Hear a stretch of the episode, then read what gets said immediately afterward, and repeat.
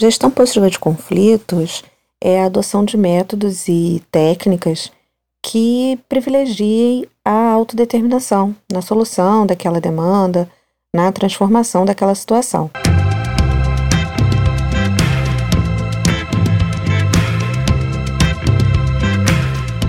Você está agora no GPCcast, o podcast da Comissão de Gestão Positiva de Conflitos da Associação Brasileira de Advogados, ABA Rio de Janeiro. Aqui você vai descobrir como a gestão positiva de conflitos pode transformar crises em oportunidades. Vem com a gente!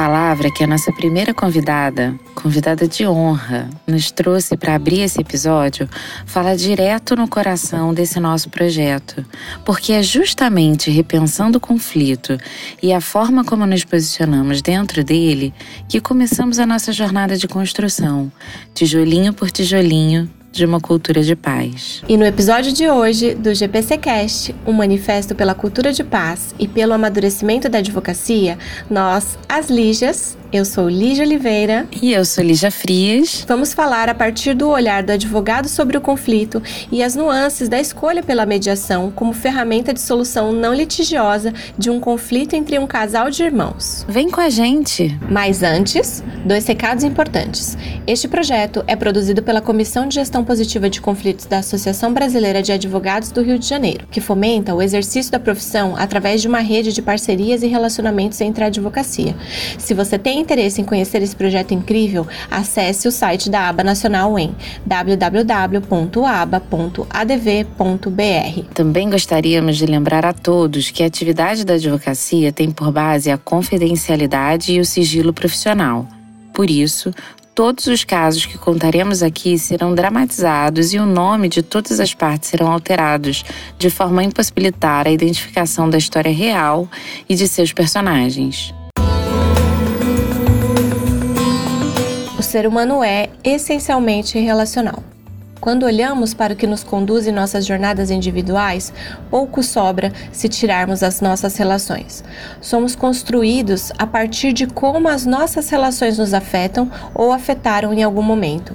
E o nosso caso de hoje vem exatamente ao encontro dessa premissa. Joana e Márcio são um casal de irmãos que também são sócios de uma empresa familiar e sempre tiveram uma boa relação, tanto como irmãos quanto dentro do trabalho. Recentemente, a gestão da empresa passou a sofrer significativamente com pequenas disputas entre eles de ordem burocrática.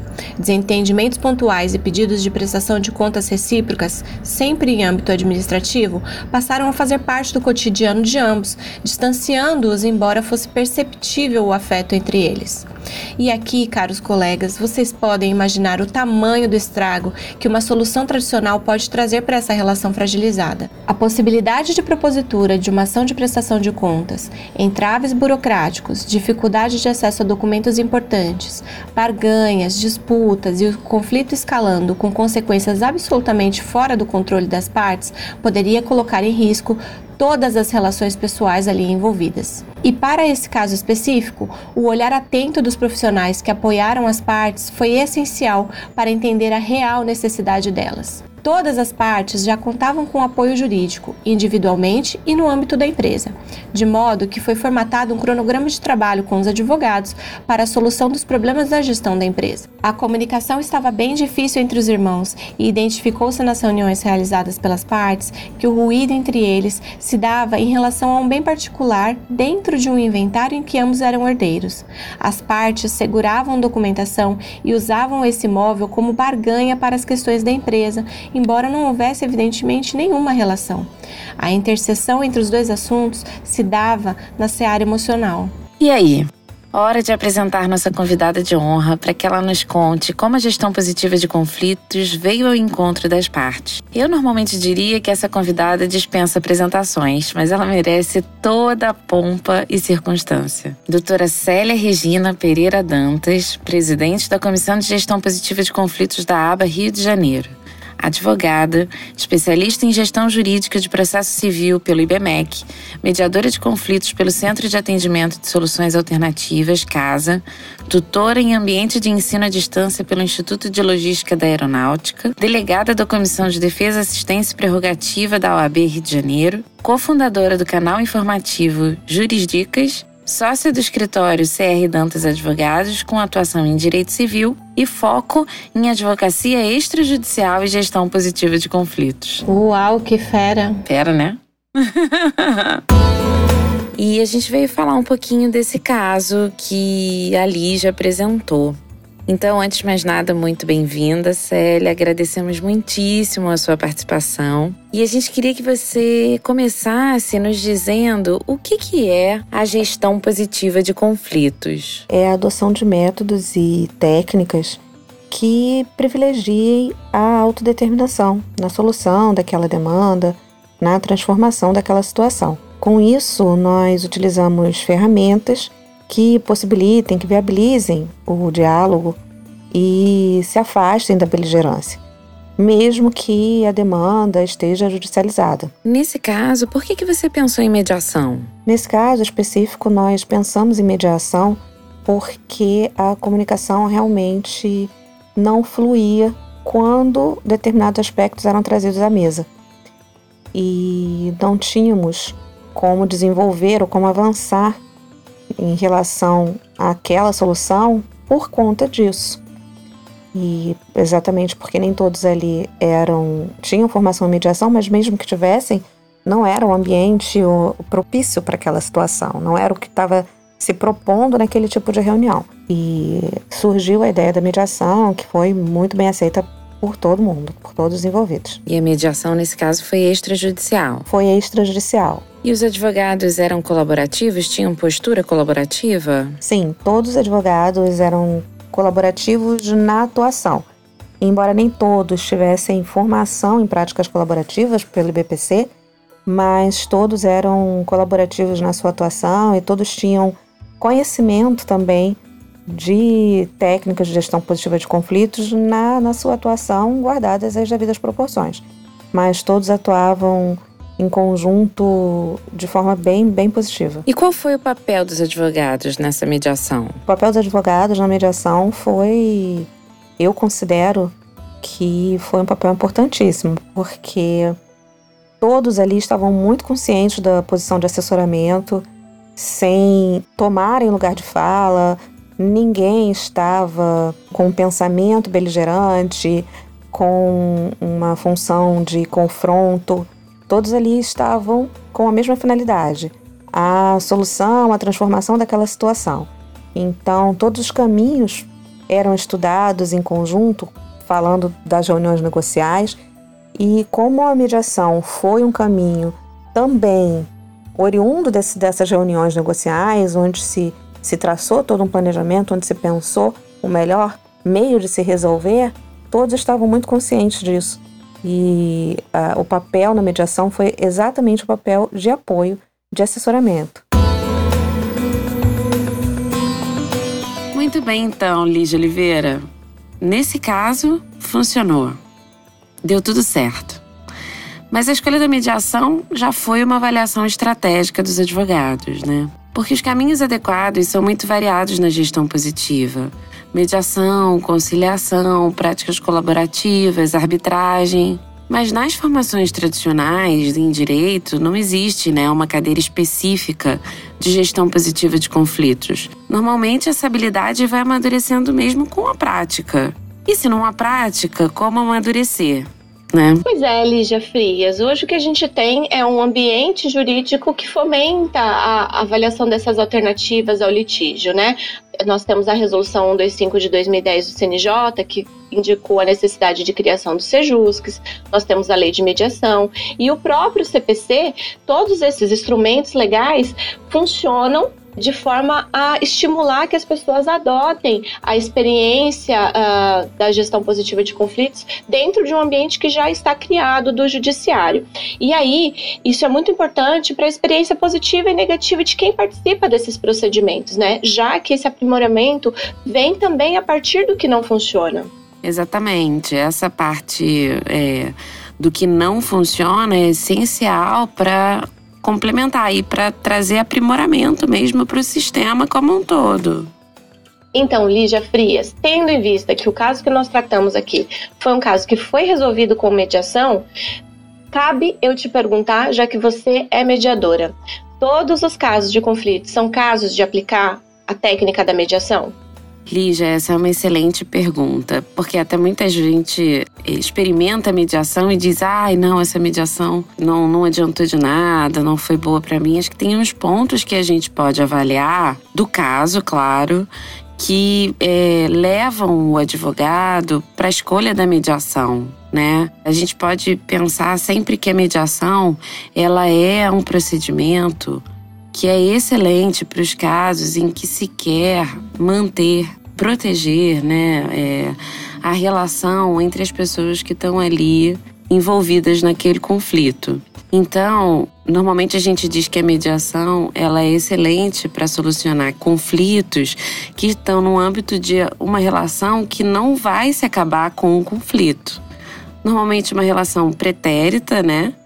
E que vai durar após o conflito. Por exemplo, seria o caso clássico que a gente tem de mediação, que é um caso de família, onde do, um casal está se divorciando e possuem filhos menores e eles vão ter que continuar se relacionando até o final da vida, porque existe ali um vínculo, um laço entre eles, que são os filhos, e enquanto perdurar a existência daquele daquelas pessoas, eles de alguma forma vão continuar é, unidos, né, com algum tipo de relação. Eles vão continuar a família, né? A família não se dissolve com o divórcio.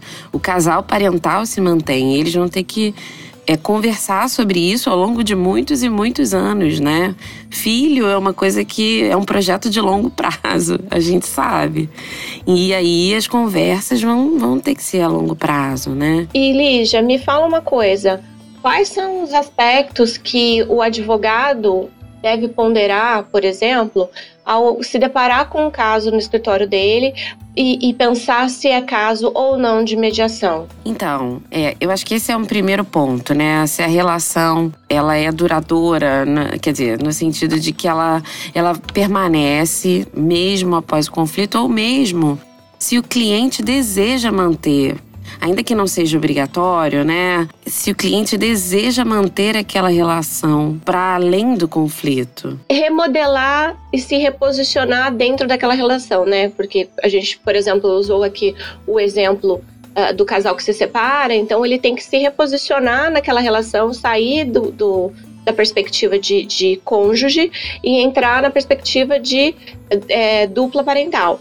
Então é um reposicionamento que muitas vezes demanda energia emocional, né? É, muitas vezes tem muito desgaste envolvido, nem sempre o cliente está disposto a fazer esse exercício, né? É, sim, acho que o, advogado é muito importante né, em relação a isso, porque ele também, com ampliação, né, com o olhar ampliado que ele tem, ele é, pode ser capaz de ampliar também o olhar do cliente para que ele possa enxergar para além da solução do litígio, né? Que normalmente é uma solução que escala absurdamente o conflito.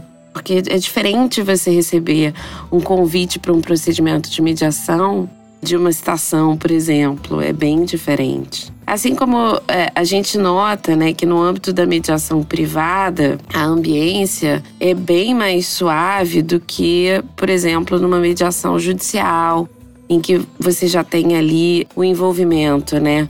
Não só do, dos advogados, porque os advogados normalmente é, acompanham as mediações extrajudiciais, embora não seja obrigatório, mas é, na mediação judicial você tem ali uma, uma peça processual, você tem uma, in, uma inicial já, com palavras que normalmente as pessoas não gostam de, de ouvir, né? Um relato ali, que é um relato focado numa versão dos fatos, né? E isso pode. Isso tem um potencial muito grande de escalar o conflito. Então, eu diria, se a gente for pensar nos aspectos a serem considerados, que esse aspecto da relação é muito importante e a gente não está falando só de família, a gente pode falar de uma empresa que quer manter uma relação com fornecedores de longa data, por exemplo, né? Ou de uma empresa que quer manter um bom relacionamento com os seus clientes para adiante. Então, é, a mediação ela é muito rica nesse sentido de fomentar o que é positivo ali daquela relação, é trazer da relação que é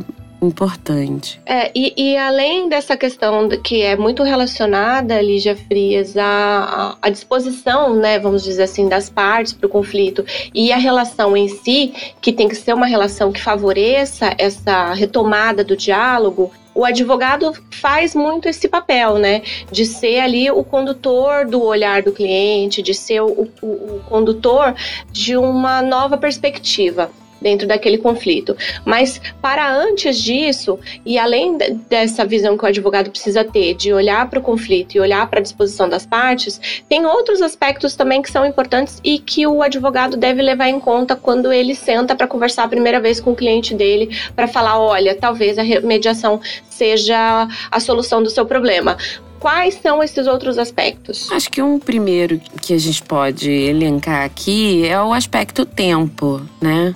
A gente costuma dizer que a mediação é capaz de dar conta de um conflito no tempo da vida. Porque a gente sabe que o tempo do processo é um pouco diferente do tempo da vida, né? Então, é, a mediação, é, especialmente a mediação extrajudicial, em que é possível é, agendar reuniões e conversar sobre um determinado aspecto do conflito, porque a mediação também possibilita isso, como é um método autocompositivo, é, as pessoas podem decidir de repente, solucionar uma parte do conflito já e é, ter uma discussão um pouco mais aprofundada adiante sobre outro aspecto do conflito, né? É, isso é importante, é, só é, observando essa sua fala que eu acho interessante, que é o que a gente fala dos acordos temporários, dos acordos provisórios, que isso, além de ajudar na estruturação de um acordo final para mediação, ele também dá um tempo para que as partes acomodem todas as emoções e todos os sentimentos que aquela decisão é tomada ali provisoriamente, vai impactar na sua vida. Então, eu acho que esse tempo é não apenas de regular expectativas, acalmar os ânimos, é, é também um tempo de acomodação e amadurecimento emocional para as partes, né? Exatamente. E aí é, seria o segundo aspecto que eu pontuaria aqui, que é o aspecto da saúde emocional também daqueles que estão envolvidos, né? Então, assim, embora a mediação não seja terapia, ela tem um foco também em descobrir quais são os reais interesses e necessidades daqueles que estão envolvidos, para que o acordo saia, né, para que a discussão saia daquela barganha de posições, eu quero tanto, você quer tanto, para passar para uma discussão mais real mesmo do que, que é o real interesse, do que, que se quer verdadeiramente, do que se pode verdadeiramente. E aí, já passando para o outro aspecto, que é a questão da, da execução dos acordos, né? da sustentabilidade dos acordos. Como a mediação é um método autocompositivo, quem está ali no conflito é que é, escolhe e constrói a solução, a chance daquele acordo ser de fato cumprido é muito maior. E também a própria solução ela está dentro de um âmbito aceitável pelas partes. Muitas vezes no judiciário, um sai feliz, o outro sai triste, ou até é, existem casos em que os dois saem chateados, né? Porque os dois se sentem de alguma maneira não contemplados na sua integralidade. Então, é, a mediação ela tem esse tom de resgate da autoria, essa possibilidade que as pessoas têm de escreverem os seus finais. Sim, Sim, com certeza. E, e, eu acho que o papel do advogado, ao conduzir todas essas, essas questões, ele realmente precisa ser uma coisa fluida e desamarrada, porque você tem que estar muito atento e conectado com o seu cliente e não com o litígio que é o padrão que a gente tem. Mas, Lígia, assim, bom ter esse seu olhar também de advogado, né? É, você acha que o advogado, ele precisa ter uma formação em mediação? Isso seria interessante? É, o que, que eu acho, o, o Lígia Frias, é que, na verdade, quando você está disposto a participar de uma mediação ou de utilizar qualquer uma das ferramentas da gestão positiva de conflito, o que você precisa, na verdade, não é de uma formação. Você precisa é de uma disposição em ouvir o outro, em aceitar contrapontos, em, em ouvir e entender que o cliente está muito além do conflito dele. A gente recebe o cliente com conflito e a gente tende a olhar para o conflito e ver o cliente a partir apenas daquela perspectiva. Só que o que o advogado tem que entender, e está muito além de uma formação é, formal, né, vamos dizer assim, uma capacitação formal, é que o cliente ele não é o conflito dele e ele vai continuar existindo depois que o conflito terminar, ou se realocar, ou se resolver, ou se transformar, e ele tem uma bagagem que ele carregou para aquele conflito. Então, quando o advogado consegue olhar para o cliente dele para além daquele conflito, é, eu acho que ele consegue sentar em qualquer mesa de negociação, ele consegue sentar numa mediação, ele consegue sentar, entrar numa prática colaborativa de forma a contribuir para aquele processo do cliente dele e para dar uma solução construir uma solução, né? Porque o advogado, eu acho que também é, importante a gente falar qual, qual, é o papel do advogado dentro da gestão positiva de conflitos, que não é um papel de dono do conflito, não é o papel daquela pessoa que vai é, realmente trazer a solução. Ele é uma peça colaborativa, ele é uma ferramenta, ele é um instrumento para que o cliente dele, junto com a outra parte, construa a solução de forma conjunta. Que na verdade essa é a grande, eu acho que é o grande mote, né, da, da gestão positiva de conflitos, que é a, a construção de uma solução conjunta entre as partes ali que estão envolvidas. Então, quando o advogado se posiciona dessa forma, colaborativamente e construtivamente, ele está contribuindo muito mais para que o, que o conflito seja resolvido e para que o cliente dele esteja mais satisfeito com aquele trabalho que é desenvolvido. Porque, em última instância, o cliente ele não quer brigar, ele não quer gastar a energia dele com, com brigas, e, e, no próprio conflito, né, que as pessoas enxergam de uma forma muito negativa, elas acham sempre que aquilo ali é muito desgaste emocional e etc. O cliente ele quer passar por aquilo da melhor forma e da forma mais rápida possível. É o que a gente sempre observa em todos os cenários é que a questão do tempo, por exemplo, para a solução do conflito é muito fundamental. Então ele quer passar por aquilo o mais rápido possível e da melhor forma possível. Quando o advogado tem uma postura fluida, uma postura colaborativa e, e construtiva, ele consegue dar uma solução muito mais satisfatória para o cliente dele. Eu estava aqui pensando enquanto você falava que o papel realmente do advogado na mediação é diferente do papel do mediador mesmo, né? O mediador ele precisa ser imparcial ou multiparcial né, tá ali pelos dois envolvidos ou mais envolvidos no conflito, mas o advogado, ele é parcial. Ele tá ali pelo cliente, né? E para trazer segurança jurídica a um acordo que seja bom para o seu cliente. Então, são posicionamentos é, diferentes mesmo, né? É claro que uma escutativa, que a capacidade de percepção do que o outro está falando a partir da perspectiva do outro, isso tudo é importante para o advogado ter essa postura que a gente chama de postura colaborativa, né? É óbvio que existem informações específicas, né? Para de repente treinar o olhar ou de repente treinar, dar mais ferramentas para o advogado desempenhar melhor essa função. Né? Então, é claro que tudo que a gente estuda, tudo que a gente se aprofunda, a gente consegue ter um olhar um pouquinho mais apurado, né? Não, sem dúvida. Eu acho que é importante você ter falado isso sobre as, as formações, porque é, não necessariamente é uma for, formação complexa como a de mediador. A formação do mediador é uma formação muito complexa, que leva um grande tempo, envolve custos que muitas vezes não são baixos mas uh, fazer umas capacitações mais curtas de comunicação não violenta, por exemplo, práticas colaborativas é uma capacitação que é fácil de fazer. O IBCP tem uma capacitação maravilhosa que roda o Brasil com essa proposta de levar a formação em, em práticas colaborativas é, para advogados de várias regiões do país. Então, assim, a gente tem vários tipos de formação que contribuem muito para o olhar do advogado e que contribuem não apenas para o advogado na sua atuação profissional, como contribui para a sua vida pessoal. Porque, por exemplo, um curso de comunicação não violenta, entender essa ferramenta da comunicação não violenta é uma coisa que agrega para a vida pessoal, para suas relações é, pessoais, de uma forma assim, para o resto da vida. Então, é, é realmente uma quebra do paradigma de como a gente olha o mundo ah, quando a gente entra ah, nesse ambiente de olhar para o olhar do outro e entender a necessidade do outro, não apenas o conflito dos nossos clientes se transforma, mas os nossos conflitos, nossos com os nossos pares, nossos internos, eles também se dissolvem ou também se transformam né? Então eu acho que uh, a gestão positiva de conflitos, de uma forma geral, ela agrega muito para o advogado em termos de é, profissionalmente, de qualificação técnica, e ela agrega muito também é, para o advogado enquanto ser humano, enquanto função essencial à justiça.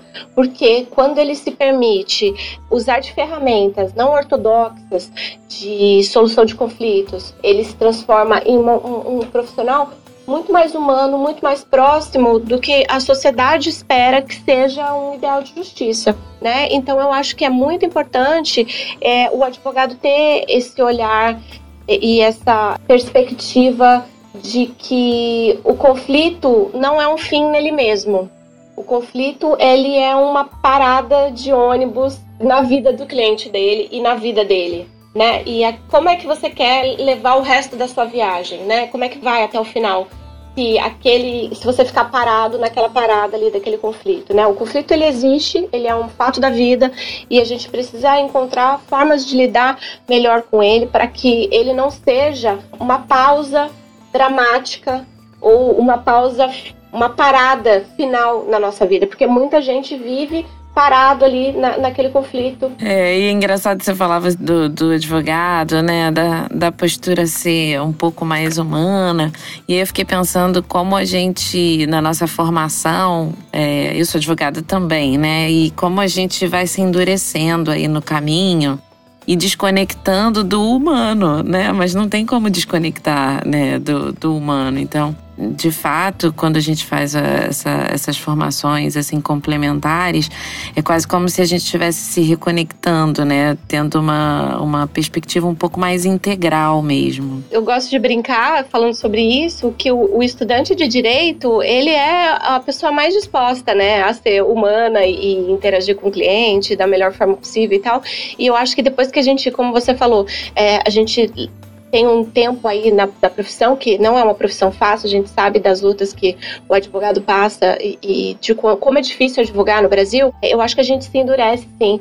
E quando a gente retoma essa perspectiva mais humana, a gente se reconecta com os nossos sonhos e com as nossas intenções é, de jovens, né? Quando a gente entrou na formação da advocacia, a gente tinha aquele ideal de justiça. Eu acho que a gente retoma essa coisa é, mais vamos dizer, como diz a Célia, nossa presidente, mais poliana, né? De acreditar que a gente tem essa capacidade de, como uma fagulha de transformação.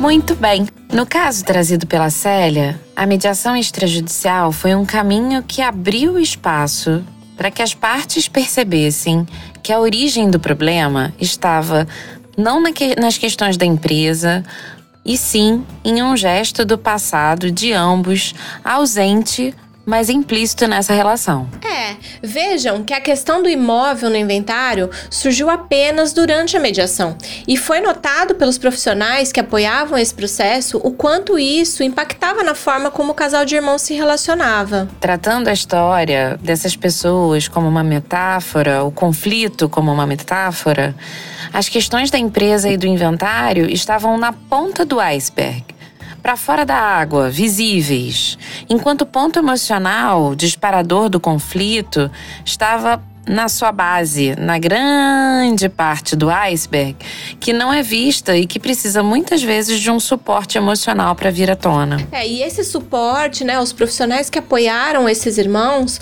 notaram que ambos, nesse caso, buscavam, na verdade, um reconhecimento mútuo, porque uma ação em vida daquele inventariado que falecido, um gesto do passado, fez com que a irmã se sentisse preterida em relação ao irmão, e ele, por sua vez, percebeu apenas o afastamento da irmã, sem que nunca nenhum dos dois tivessem conversado, discutido ou colocado esse ponto entre eles de uma forma mais objetiva. E é a partir dessa percepção, quando a questão pretérita foi exposta, que houve uma reconfiguração daquela relação fazendo com que a comunicação se alterasse de forma nítida entre os dois irmãos e proporcionando uma fluidez para o desenrolar da mediação e das negociações que se seguiram. É, e como a gente falou, né, Lígia, a mediação ela funciona muito bem nesse tipo de conflito, onde existe uma relação de longo prazo, em que as partes desejam mantê-la para além do conflito.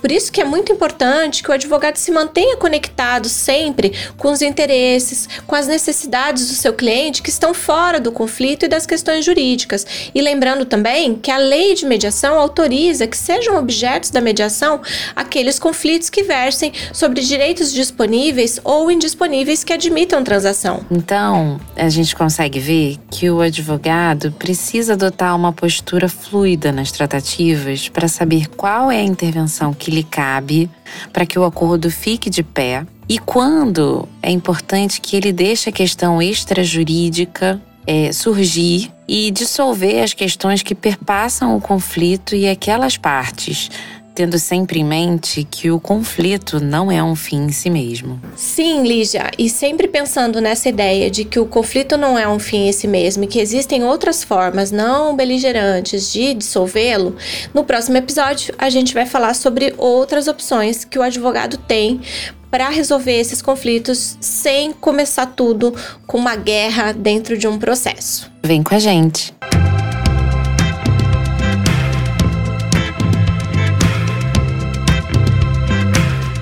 Agradecemos por compartilhar esse caminho conosco. Te esperamos no próximo episódio do GPCcast. GPCcast, o podcast da Comissão de Gestão Positiva de Conflitos da Associação Brasileira de Advogados. ABA, Rio de Janeiro.